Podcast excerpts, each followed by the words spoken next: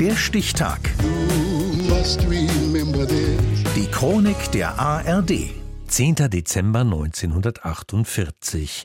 Heute vor 75 Jahren billigte die UNO-Vollversammlung die Allgemeine Erklärung der Menschenrechte. Sie bildet bis heute die wichtigste Grundlage des internationalen Menschenrechtsschutzes. Friedo Essen.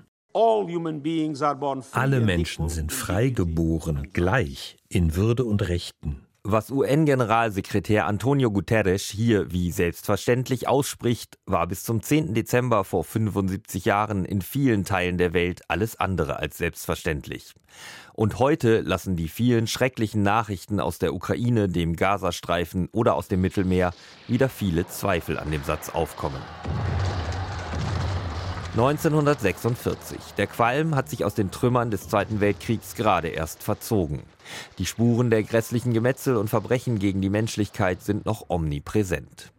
Schilderungen wie die der Auschwitz-Überlebenden Charlotte Grunow lassen die Welt erschaudern. Wenn wir heute die Sonne untergehen sehen, denken wir an den Kamin in Auschwitz, der Tausende von Menschen hingerafft hat. Und man musste zusehen, man war so verzweifelt, man ballte die Hände in der Tasche und konnte nichts dazu tun, weil man geknechtet und gefoltert war. Unmenschliche Verbrechen, die sich auf diesem Planeten niemals wiederholen dürften, so die Meinung der internationalen Staatengemeinschaft. Sie gründet deswegen die UN-Menschenrechtskommission und überträgt ihr die Aufgabe, einen international gültigen Menschenrechtskodex zu erarbeiten.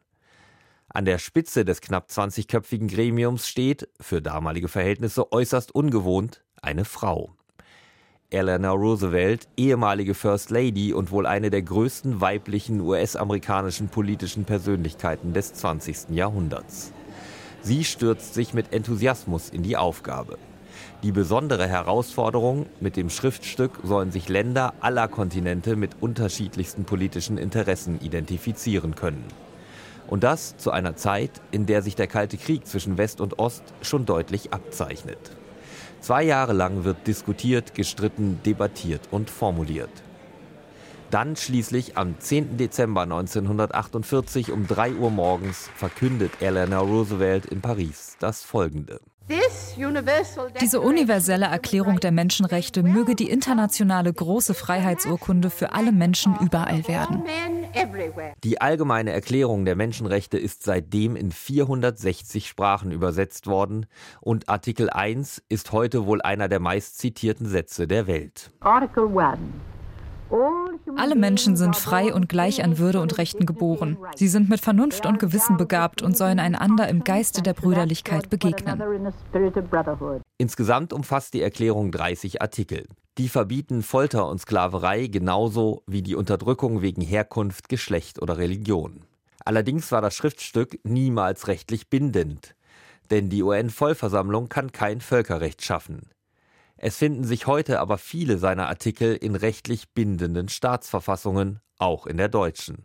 Und trotzdem beklagt beispielsweise Amnesty International auch heute noch Menschenrechtsverletzungen in fast 200 Ländern der Erde. Dass diese von der Welt aber viel stärker als Unrecht und Verbrechen wahrgenommen und sanktioniert werden, das verdanken wir Eleanor Roosevelt und ihren Mitstreitern, die die allgemeine Erklärung der Menschenrechte aufschrieben und dann verkündeten am 10. Dezember 1948, heute vor 75 Jahren. Der Stichtag.